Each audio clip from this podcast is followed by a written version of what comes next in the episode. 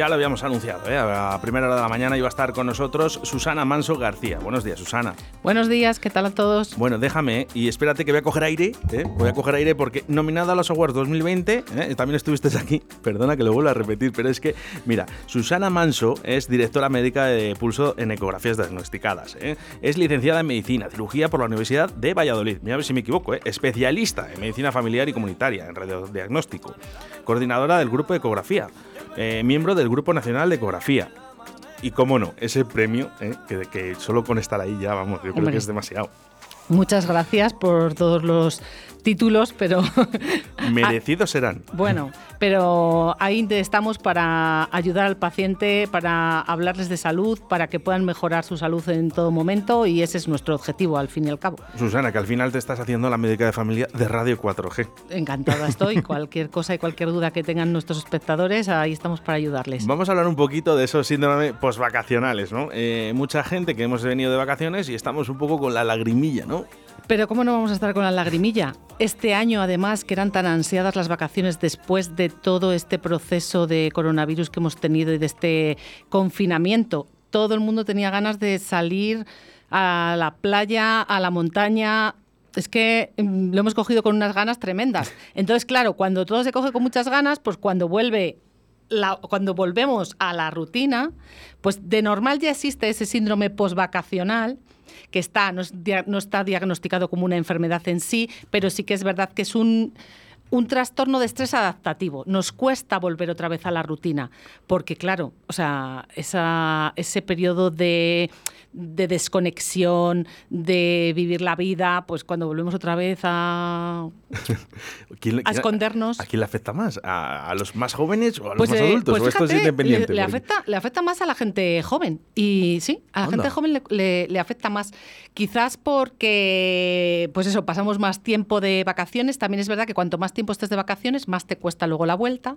Y también a los niños, porque con los niños, como tienen un periodo vacacional muy amplio, pues cuando vuelven otra vez a la rutina les cuesta volver, les cuesta... O sea, que sí que hay una relación eh, completa, ¿no? Si hay más tiempo de vacaciones o menos, ¿no? Cuanto más tiempo de vacaciones estemos, eh, mayor será ese síndrome postvacacional. Claro, eh, mayores son los síntomas porque te cuesta, estás más tiempo de vacaciones, pues al volver otra vez a tus rutinas y a tu trabajo o a la escuela en el caso de los niños, cuesta más. Entonces, eh, el periodo de adaptación, al final esto no deja de ser un periodo de adaptación, igual que cuando los niños pequeños van al cole, es un periodo de adaptación que te puede durar más tiempo o menos. Normalmente el síndrome postvacacional en dos, tres semanas se ha pasado, pero esos dos, tres semanas a veces tienes síntomas de apatía, de decaimiento, cansancio. Como el, cansancio es lo que dice mucho la gente. Claro, es muy, cansado. Oye, que has venido de vacaciones, ¿no? Lo suyo es que yo creo que, que estés más activo. Pero eh, tenemos cambiados los ritmos, eh, los ritmos horarios y al final el cuerpo con el tema de los ritmos circadianos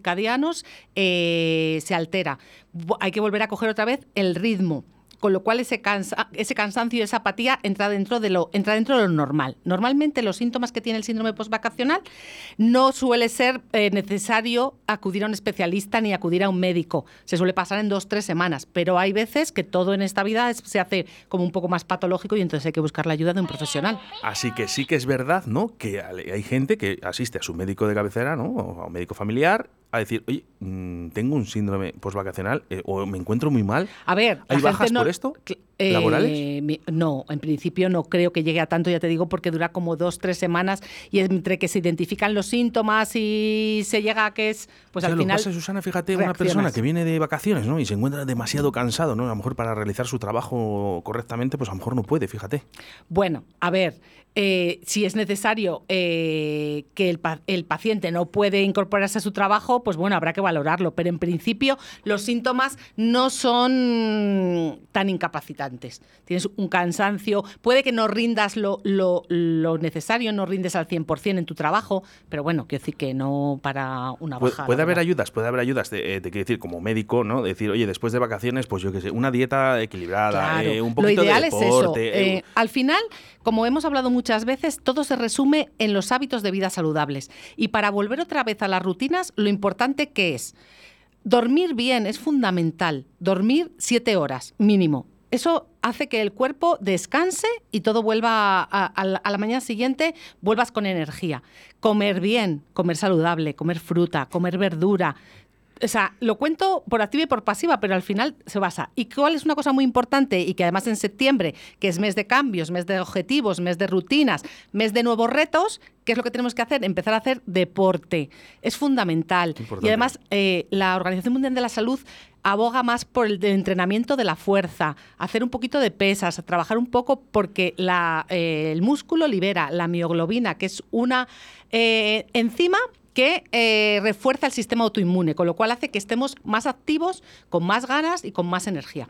Fíjate, me estoy riendo, sabes que desde, bueno, estamos enfrente de una pantalla, ¿no? Nos vemos una pantalla, Susana y yo, pero me estoy riendo un poquito, no, no por esto que está diciendo, lógicamente, que es, para mí es bastante serio, no, sino por un empleado de Renault que nos contesta un mensaje al 681-07-2297 donde dice, Susana, díselo a mi jefe, me levanto a las 5 de la mañana todos los días.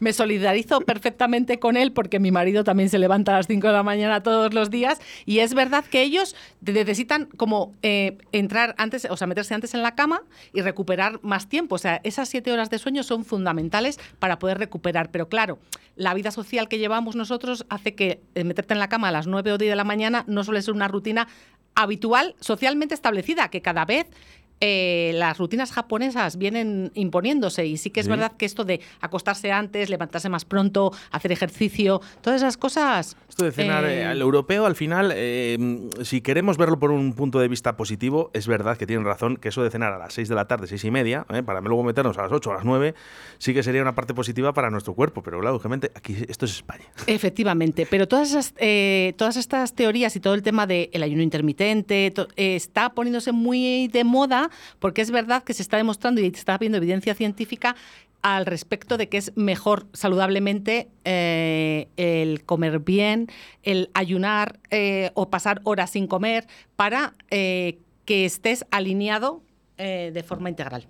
Bueno, eso es perfectamente. Mm, es que lo hemos dicho. Yo creo que desde las primeras entrevistas, comer bien, dormir bien, hacer algo de deporte todo lo que usted pueda y ir levantándonos un poquito antes, ¿no? Efectivamente, y luego no querer abarcar todo desde el principio, quiero decir, ir poco a poco. Es muy importante ir despacio, marcarse objetivos pequeños. O sea, cuando uno de repente llega al mes de septiembre y dice, voy a ponerme a hacer deporte, voy a bajar de peso, y ah, todo de golpe. No, vamos a ponernos metas alcanzables, vamos a ponernos objetivos pequeños. Es mejor que tú corras o hagas 20 eh, sentadillas y que no llegues el primer día hagas 100 y el día siguiente no puedas moverte y tengas muchas agujetas. Con lo cual siempre poco a poco. Y así el cuerpo se va adaptando y vas eh, adquiriendo los objetivos y los hábitos de mejor manera.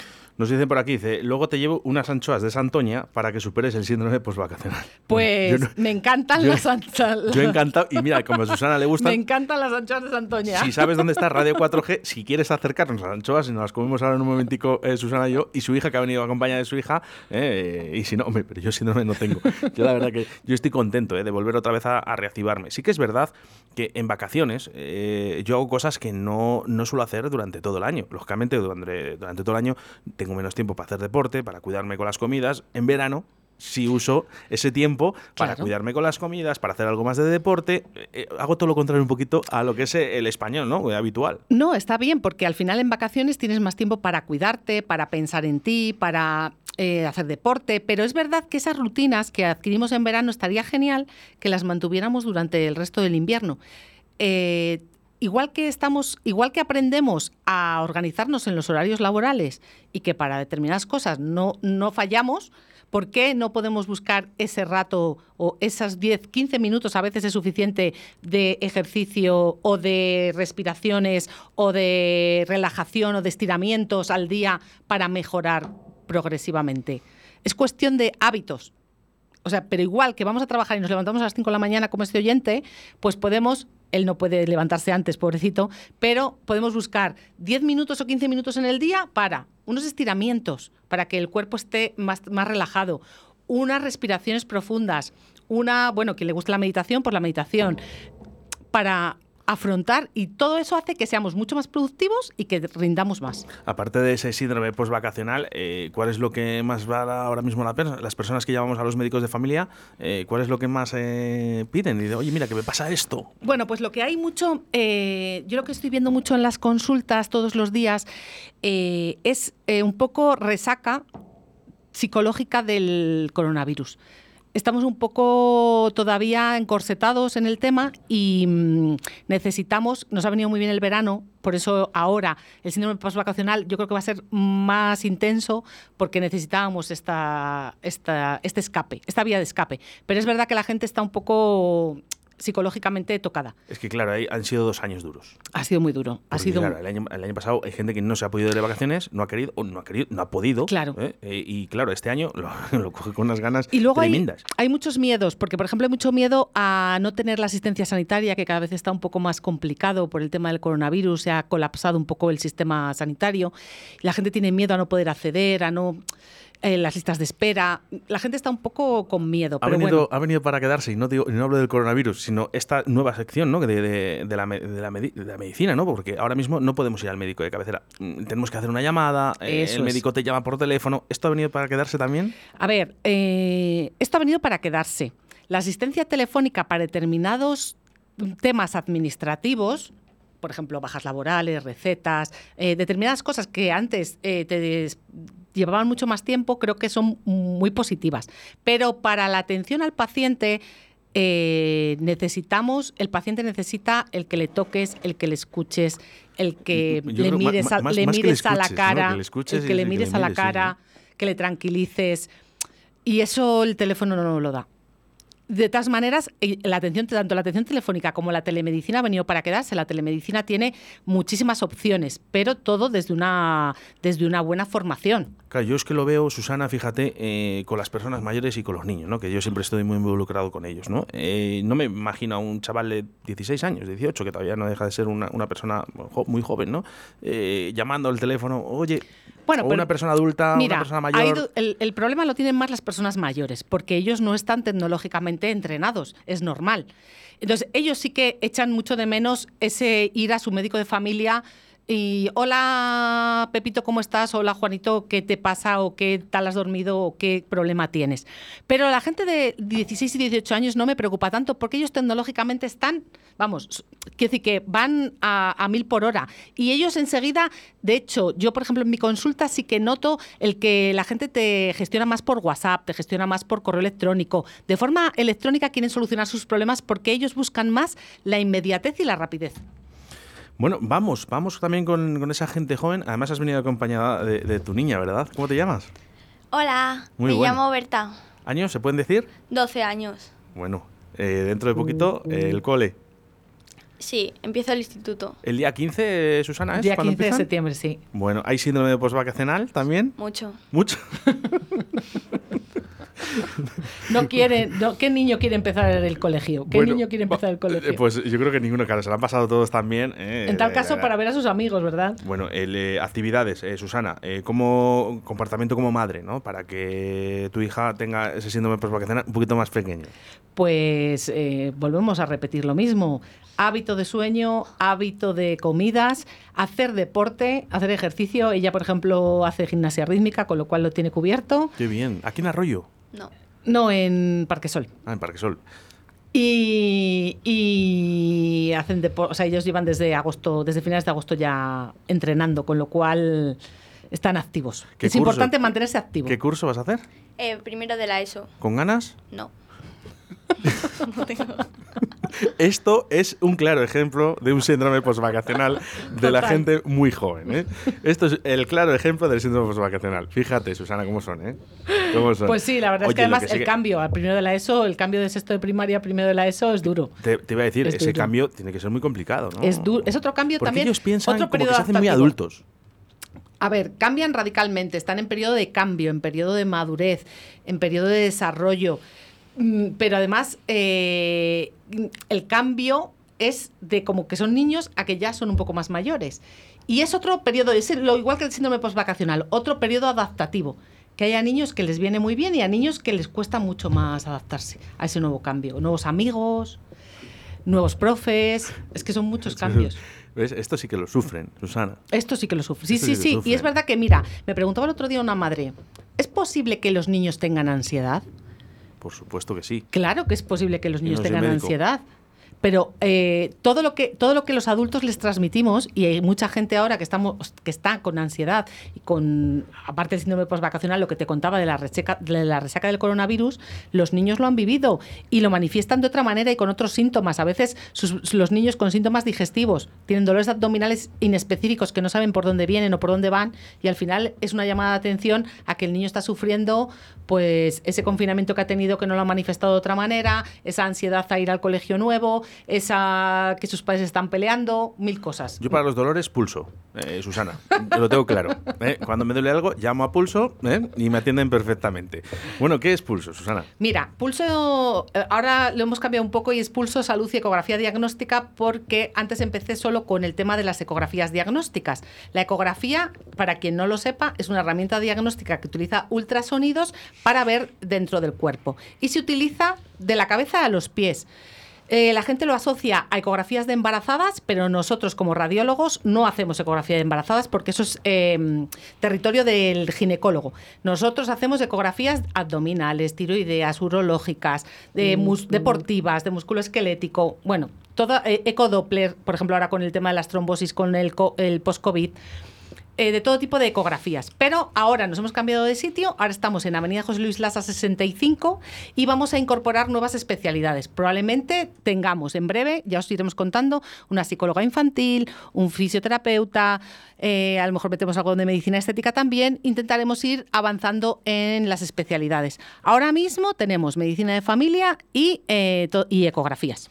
Eh, número de teléfono de contacto, Susana. 644 3275 09. Atendemos por WhatsApp. Va a pasar lo, que, lo que me dicen siempre. Dice, oye, Oscar, que dices el número de teléfono muy rápido y no te envío WhatsApp. Eh, más despacio, Susana. 644 32 75 09. De todas formas, ya sabéis que, bueno, seguidamente del programa subiremos este podcast eh, a todas las plataformas y ahí también puedes encontrar ese número de teléfono para encontrar a nuestra médico de familia aquí en Radio 4G, Susana Manso. Muchas gracias a todos. Cualquier duda o cualquier cosa se lo podéis transmitir a, a Oscar y estaremos encantados de ayudaros. Oye, mucha suerte con esa EXO, ¿eh?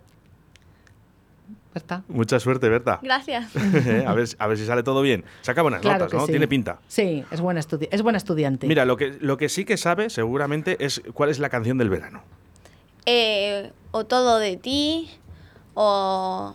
Aitana. Aitana. Número uno. En la ¿eh? de Monamur. Bueno, número uno, ¿eh? en Spotify, en lista de ventas, Robo Alejandro, todo de ti. Venga, saludos, Susana Manso, gracias. Gracias a todos, adiós.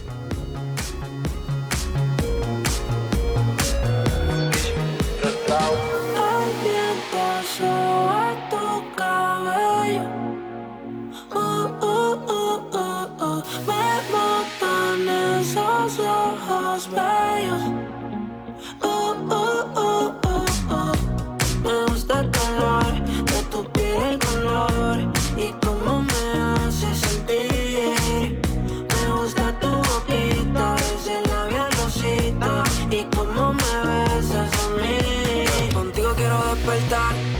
Hacerlo después de fumar. Ya no tengo nada que buscar, algo fuera de aquí. Tú combinas con el mar, ese bikini se ve fenomenal. No hay gravedad que me pueda elevar, me pones mal.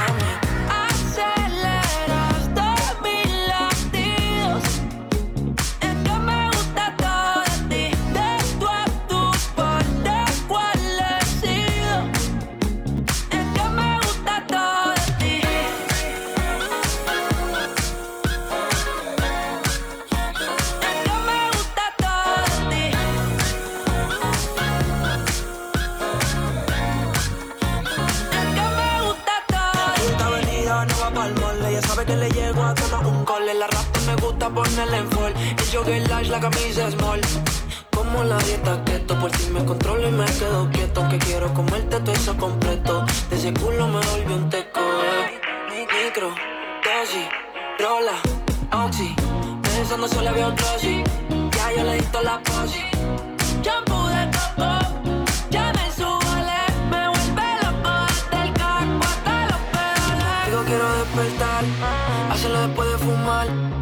tengo nada que buscar, algo fuera de aquí. Tú combinas con el mar, ese bikini se ve fenomenal. No hay gravedad que me pueda elevar, me pones mal a mí.